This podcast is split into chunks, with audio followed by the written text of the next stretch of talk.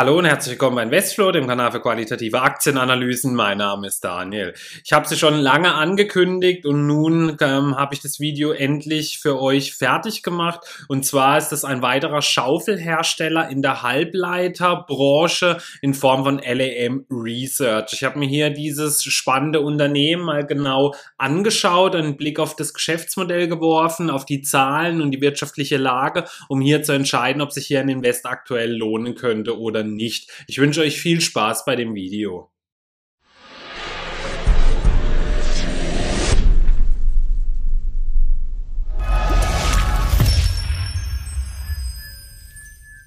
Beginnen möchte ich mit einer kurzen Firmenvorstellung. LAM hat aktuell eine Marktkapitalisierung von circa 83 Milliarden Dollar. Sie beschäftigen über 11.300 Mitarbeiter und wurden im Jahr 1980 gegründet. Ihr Sitz ist in Fremont und ihr CEO ist seit 2018 Timothy Archer. Im Kursverlauf sehen wir, dass LAM eine riesen Erfolgsstory für Anleger war. Hätte man hier vor fünf Jahren sein Geld angelegt, hätte man eine Rendite von über 725 Prozent erzielt. Vor allem im letzten Jahr gab es mal mehrere Aufs und Ups, eben auch im Zuge der Corona-Krise, aber zuletzt sind sie wieder enorm stark gelaufen. Aber wie geht es nun weiter? Dies probiere ich mal im weiteren Verlauf herauszufinden. In der Aktionärsstruktur sehen wir viele bekannte Namen, wie beispielsweise Vanguard, Fidelity, Fidelity oder State Street Corp. Es sind aber auch Namen dabei, die ich jetzt noch nicht so gehört habe, wie beispielsweise die Janus Henderson Group. Das ist jetzt was, was mir nicht so geläufig ist. Columbia Management habe ich jetzt auch noch nicht so häufig gehört, aber dafür sind dann noch BlackRock und T. Rowe Price mit dabei. Also für so ein großes Unternehmen äh, sonst nicht wirklich viel Auffälliges mit dabei. Die Analystenmeinung gegenüber LAM sind sehr positiv. Es gibt 19 Kauf- bzw. Aufstockempfehlungen, vier Halteempfehlungen und eine Reduzierempfehlung. Das niedrigste Kursziel liegt aktuell bei 255 Dollar, was einem Abschlag von 49 Prozent entsprechen würde. Das höchste Kursziel liegt aktuell bei 600 Dollar, was einem Aufwärtspotenzial von 20 Prozent entsprechen würde. Nun wollen wir aber mal einen Blick auf die Zahlen werfen. Im letzten Geschäftsjahr konnte der Umsatz um 3,1 Prozent gesteigert werden auf 10 Milliarden Dollar. Der Gewinn ging um 2 2,9 Prozent hoch auf über 2,2 Milliarden Dollar. Das Eigenkapital konnte um 10,6 Prozent zulegen auf 5,2 Milliarden Dollar. Die Eigenkapitalquote ging um 3,4 Prozentpunkte zurück auf 35,5 Prozent. Die Dividende wurde um 4,5 Prozent angehoben auf 4,60 Dollar je Anteil, was einer Dividendenrendite von 1,4 Prozent entsprach. Der Free Cashflow ging um 33,1 Prozent zurück auf knapp 1,9 Milliarden Dollar.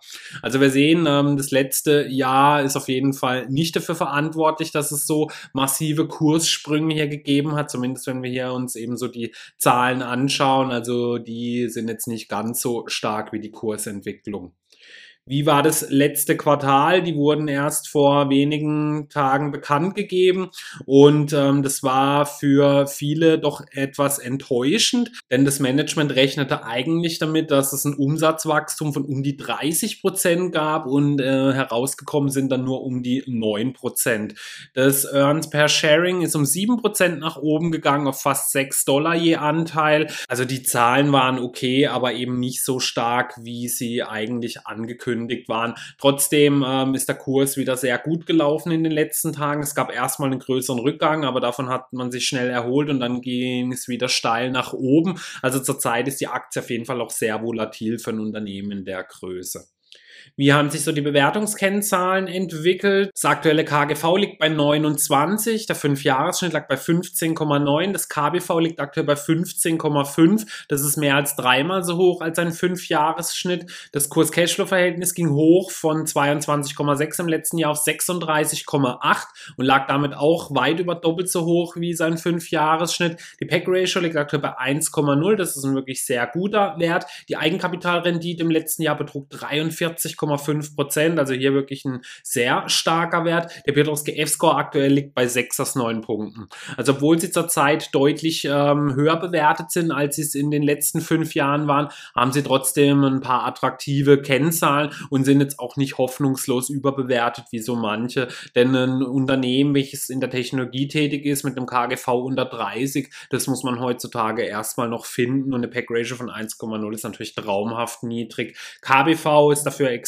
hoch, da man ja weiß, dass der Richtwert hier eigentlich bei 1,0 liegt, aber äh, auf den Richtwert kommen zurzeit eigentlich wirklich nur noch sehr wenige Unternehmen, die aussichtsreich positioniert sind. Wie sieht es mit der Entwicklung der letzten fünf Jahre aus? Also auch hier sieht man, an den äh, Wachstumsraten lag es definitiv nicht, dass der Kurs hier von einem hoch zum anderen geeilt ist. Wir erinnern uns über 725 Prozent in fünf Jahren. Demgegenüber steht aber ein Umsatzwachstum von knapp 69 Prozent und ein Gewinnwachstum von 146 Prozent. Also ähm, da ist jetzt schon eine Menge mit eingepreist worden. Das heißt aber auch, dass sie vor fünf Jahren natürlich extrem günstig bewertet waren und Zeit finde ich sie relativ fair bewertet, aber äh, so langsam wird dann halt die Luft dann doch dünn, wenn sie jetzt noch weiter steigen sollten, denn wir sehen, die ganz großen Wachstumsraten hat das Unternehmen halt nicht und sie hatten sogar Jahre, wo das Umsatz rückläufig war. Also ähm, das muss man auf jeden Fall ein bisschen im Auge behalten, aber sie erwirtschaften auf jeden Fall auch schon schöne Gewinne, das ist sehr gut. Ähm, da bleibt jetzt nun abzuwarten, wie sie jetzt weiterhin im, vom Boom der Halbleiterbranche profitieren können. Wie war die Dividendenentwicklung? Die war sehr stark. Also sie hatten in den letzten fünf Jahren ein durchschnittliches Dividendenwachstum von 42,4 Prozent, eine Fünfjahresrendite von 1,6 Prozent im Schnitt und sie haben mittlerweile seit sechs Jahren in Folge die Dividende erhöht. Wie war die Ausschüttung auf dem Free Cashflow? Die waren wirklich extrem gesund. Also die Ausschüttungen hier lagen zwischen 13 und 34 Prozent. Also das ist wirklich traumhaft niedrig, der Wert. Und sie hatten zudem noch eine extrem hohe Aktienrückkaufquote von 5,6 Prozent im Jahr. Also daran kann man eben auch sehen, wo einige der Kursanstiege herkommen, da sie wirklich starke Aktienrückkaufprogramme in den letzten fünf Jahren hatten. Die haben ja auch unter anderem bei Apple für immer wieder neue Höchstkurse in den letzten Jahren hier gesorgt. Wie sieht es bei der Finanzverschuldung aus? Hier gibt es gute Nachrichten, denn LEM hatte zuletzt keine Nettoschulden und somit auch keine errechenbare Finanzverschuldung. Also an der Front sieht auch alles gut aus. Also wirtschaftlich gesehen ist es wirklich ein sehr solides, ein sehr gutes Unternehmen. Da wir nun die wirtschaftliche Lage und die Zahlen kennen, wollen wir jetzt natürlich auch mal wissen, wie sie denn so eigentlich ihr Geld verdienen. Bevor ich dazu komme, kurz was in eigener Sache. Wenn euch meine Analysen gefallen, würde ich mich sehr über ein Abo und einen Daumen nach oben für das Video freuen. Damit unterstützt ihr den Kanal nicht nur ungemein, sondern verpasst auch keine neuen Analysen mehr. Außerdem könnt ihr jetzt auch Mitglied auf meinem Kanal werden, wo exklusiver Content auf euch wartet, wie der Investflow Megatrend und Tenbagger ETF, ein eigener Discord-Channel, Echtzeit-Depot-Updates über mein Depot oder wenn ihr mal euer Depot in einem Livestream von mir vorstellen möchtet, auch das dürfen Kanalmitglieder machen. Die Links und Buttons findet ihr unten in der Videobeschreibung. Die Umsätze kommen aus drei Bereichen. Der größte Teil sind mit 58 Prozent die Memory-Sparte, also Speichermedien. Foundry, das sind die Serienhersteller mit knapp 31 Prozent und die Logic-Sparte macht 11 Prozent aus. Aus welchen Regionen kommen die Umsätze? Der größte Umsatzbringer zuletzt war China mit 31 Prozent. Danach kommt Korea mit 24 Prozent, Taiwan mit 19, Japan 9 Prozent, die United States mit 8 Prozent, Southeast Asia 6 Prozent und Europa 3 Prozent. Also wir sehen äh, mit Abstand der größte Umsatzbringer ist hier der asiatische Raum. Also das verwundert doch schon dann bei einem amerikanischen Unternehmen, dass hier nur 8 Prozent dann aus dem eigenen Land kommen. Also da haben sie wirklich sehr ähm, gute Partnerschaften in Asien und ähm, das sind natürlich riesige Wachstumstreiber dann auch für die kommenden Jahre. Aber was machen sie denn genau? Also sie sind ja ein Maschinen- und Anlagenbauer im Halbleitersektor und dort haben sie sich aber ähm, auch auf gewisse Bereiche spezialisiert. Und zwar sind sie ein führender Hersteller und Anbieter von verfahrenstechnischen Geräten und Anlagen für die Halbleiterindustrie. Das Unternehmen stellt vor allem Anlagen für das Trockenätzen unterschiedlicher Materialien her. Sie stehen in Wettbewerb mit anderen Ausrüstern der Halbleiterindustrie, wie beispielsweise Applied Materials, Tokyo Electron oder Dai Nippon Screen Manufacturing. Sie haben natürlich auch noch andere Konkurrenz oder viele, ähm, die eine Aktie in dem Sektor kaufen wollen, sehen dann eben beispielsweise auch noch ähm, KLA oder ASML als großen Konkurrenten an. Aber es gibt halt auch bei den Maschinen immer verschiedene Einsatzgebiete und ähm, ich sehe das halt trotzdem alles wirklich so als eine Konkurrenzaktie zumindest dann an, denn ähm, ein Portfolio würde ich jetzt nicht als besonders diversifiziert halten, wenn jetzt einer beispielsweise AMD, ASML, Nvidia, KLA, LAM und Intel im Depot hat. Also das meine ich dann immer damit auch mit Konkurrenzaktien dann eben. Das ist für mich halt alles der gleiche Sektor und die meisten wollen dann hier eben immer nur ein oder zwei haben. Deswegen sehen dann auch bei mir beispielsweise Peer Group Vergleiche dann mal so aus, dass auch mal eben ein Halbleiterhersteller mit einem Maschinenbauer hier gegenübergestellt werden könnte. Dann, was für Produktlösungen bieten Sie denn an? Also Sie sind unter anderem hier im Transistorensektor tätig, Interconnect, in der Strukturierung oder Patterning genannt. Im Advanced Memory Bereich sind Sie tätig. Wir haben ja auch gesehen, Memory ist der wichtigste Bereich für das Unternehmen. Im Packaging sind Sie tätig, bei den Sensoren und Transducern, im Analog- und Mixed-Signalbereich, Einzel- und Leistungshalbleitern, im Optoelektronikbereich oder Photonik.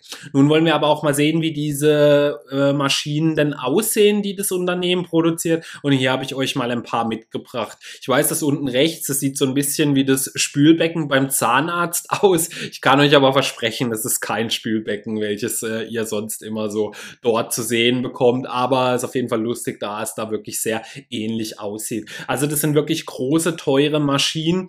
Und ähm, was halt in diesem Sektor, finde ich, unheimlich spannend ist, ähm, es werden ja immer wieder neue, verbesserte Halbleiter hergestellt und da werden dann halt auch immer wieder neue Maschinen gebraucht. Also das ist eben nicht so, wenn ihr euch mal so eine Maschine holt, dass ihr die dann 20 oder 30 Jahre ähm, habt. Natürlich kann es mal bei einzelnen Maschinen sein, aber in der Regel für immer wieder neue Technologien braucht man eben auch immer wieder neue Maschinen und dahingehend ähm, sind dann hier eben immer wieder neue Umsätze beziehungsweise Wachstum gegeben. Äh, die Chipbranche steht ja vor einem riesen Boom in den nächsten Jahren, da unheimlich viele neue Zukunftstechnologien auf starke Chips angewiesen sind. Und da sind natürlich auch die Hersteller der Maschinen große Profiteure, wie eben beispielsweise LEM, KLA oder eben ASML. Sie haben aber auch zwei spannende Tochterunternehmen im Depot, die möchte ich euch kurz vorstellen. Das sind Coventor, ähm, die machen 3D-Prozessmodellierung mit der Software und zwar ist das ein alternativer Ansatz, der die Silizium-Lernzyklen drastisch reduzieren, die Entwicklungskosten senken und das Risiko, ein Marktfenster zu verpassen, verringern kann. Also das ist natürlich sehr stark, wenn man das dann eben auch ähm, am Computer machen kann und eben nicht eher immer auch dazu dann die Werkmaterialien verschwenden muss. Also da ist Coventor ein wirklich sehr spannendes Unternehmen, welches sie mit sich drin haben. Außerdem gehört zu ihnen noch Silfex, das ist der weltweit größte Lieferant von hochrein Silizium-Ingots und Komponentenbaugruppen für die Halbleiterindustrie. Also ich finde, die zwei Tochterunternehmen passen halt auch wirklich super in das Portfolio, da sie eben auch eng mit verknüpft sind mit dem, was sie jetzt machen und sie bieten hier halt wirklich schon einige Lösungen Lösungen dann an. Und ähm, das zeigt dann eben auch, dass sie hier einen guten Fokus für mich haben und hier wirklich auch sehr starke Tochterunternehmen, die ähm, wirklich ähm, auch sehr gute Produkte im Portfolio dann hier inne haben. Im Peer Group Vergleich habe ich euch mal zwei Unternehmen mit reingenommen, nämlich ASML und äh, KLA. ASML ist ja zurzeit der Marktführer, die zuletzt sogar ihre Marktposition noch ausbauen konnten. Bei den Umsätzen sehen wir, ASML macht knapp 20 Prozent mehr Umsatz als LEM, KLA knapp die Hälfte. Beim Gewinn, da sind ASML und LEM näher beieinander, sprich 2,3 Milliarden gegenüber 2,6. Auch hier hat KLA ungefähr die Hälfte. Also wir sehen auch von der Marge her sind sind sich auch diese drei Unternehmen sehr ähnlich. Im Fünfjahreswachstum beim Umsatz hatte KLA die Nase vorne mit über 93 Prozent, ASML 87 und LAM mit knapp 70 hat hier das Nachsehen. Dafür haben sie beim Gewinn die besten Karten mit über 146 Prozent plus. ASML kommt hier auf 85,7, KLA auf knapp 73. Bei der aktuellen Bewertung, das KGV von LAM liegt aktuell bei 29, ASML bei über 56. Die sind zuletzt in den letzten Tagen auch noch nochmal gestiegen. Also es ist nochmal ein bisschen nach oben gegangen zuletzt. KLA liegt aktuell bei knapp 34. Das aktuelle KBV liegt bei LAM bei 15, ASML 13, KLA knapp 16. Pack Ratio haben alle drei traumhaft niedrig, aber auch hier hat LAM den besten Wert mit 1,0 gegenüber 3,0 und 1,5. Piotrowski Escort ASML den besten mit 8 aus 9 Punkten, aber auch die anderen beiden haben gute Werte mit 6 und 7 Punkte. Die aktuelle Dividendenrendite bei LAM liegt bei 0,8, ASML 0,6 und KLA 1,2. Dividendenhistorie, ASML und KLA haben sie 10 Jahre erhöht, LEM 6 Jahre. Also wir sehen, äh, LEM muss sich hier definitiv nicht verstecken in diesem Peer Group Vergleich, aber sie haben jetzt auch ähm, gerade was Wachstum angeht, zuletzt ähm, auf jeden Fall mit Abstand am wenigsten gehabt und das muss hier dann eben auch mit berücksichtigt werden. Aber ASML ist auf jeden Fall zurzeit schon am teuersten hier bewertet von diesen dreien. Was gibt es sonst so Wissenswertes? Zum Portfolio von LEM gehören zurzeit 22 Produktfamilien für die unterschiedlichsten Prozesse in der Halbleiterherstellung. Aber wir haben ja gehört, also ihr Kernkompetenz ist eben so dieses Trockenätzen. Im Jahr 2015 wollte LEM den Konkurrenten KLA übernehmen. Da es aber wettbewerbsrechtliche Bedenken gab, wurde dann das Angebot zurückgezogen. Also hier hätte eine Art Supermaschinenbauer entstehen können. Die wären dann wahrscheinlich auch mit Abstand Marktführer geworden worden, aber da gab es eben Bedenken, dass man dann hier gar nicht ähm, das weiter verfolgt hat. 2019 sank der Marktanteil von LEM von 15,8 auf 14,2. Der Marktführer aktuell ist ASML mit über 22 Prozent Marktanteil. Also wie ich es vorher bereits erwähnt hatte, ASML ist zuletzt eben auch so stark gelaufen, da sie hier ihre Marktanteile weiter ausbauen konnten, sind aber zurzeit auch wirklich ähm, deutlich höher bewertet als eben beispielsweise LEM dann. Ja, dann möchte ich mal zusammenfassen. LEM ist ein sehr erfahrenes Unternehmen. Die Halbleiterbranche boomt wie selten und wird sie auch in den nächsten Jahren noch machen. Sie haben eine starke Dividendenentwicklung zuletzt gehabt und sehr gute Ergebnisse werden in Zukunft erwartet. Aber wie erwähnt, beim letzten Quartal hatte man auch deutlich mehr erwartet. Deswegen da bin ich ein bisschen vorsichtig. Dem negativ gegenüber steht, dass sie natürlich sehr viel Konkurrenz haben, vor allem eben auch bei Aktien, wie ich es ja vorher schon erzählt habe. Denn hier zählen für mich eben auch die Halbleiterhersteller mit als Konkurrenten, teilweise zumindest mit dazu. Und zuletzt ähm, hatten sie eben auch Jahre mit wirklich durchwachsenen Ergebnissen. Der Kurs ist deutlich überproportional zu ihren Wachstumsraten hier gestiegen. Das darf man eben nicht vergessen.